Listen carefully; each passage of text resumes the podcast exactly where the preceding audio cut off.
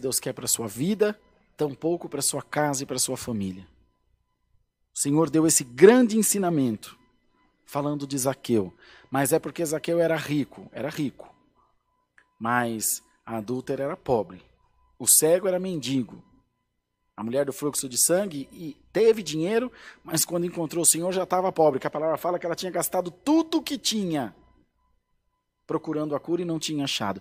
Então não é uma questão financeira, não é uma questão intelectual, não é uma questão de posição social, nem de ideologismo político ou qualquer outro, seja ele qual for.